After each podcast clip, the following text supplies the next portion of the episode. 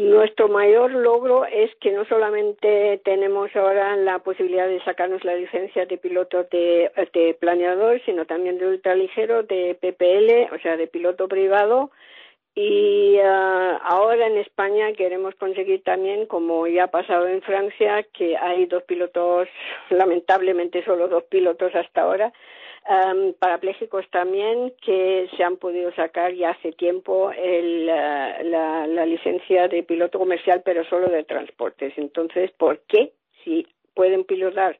aviones de transportes, ¿por qué no van a poder pilotar también pilotos con eh, aviones con pasajeros? Pero bueno, esto todavía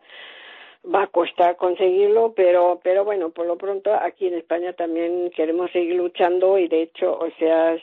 solemos tener reuniones uh, y ahora mismo estoy pendiente de una reunión que vamos a tener con la nueva directora de AESA, de la Agencia Española de Seguridad Aérea y también hemos estado en contacto con la ministra, así que no paramos en este sentido. Y el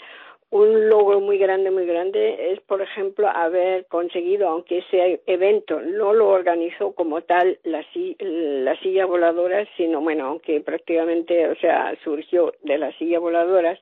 fue dar vuelos a 130 personas en un mismo día, en, o sea, en, en ultraligeros, en planeador,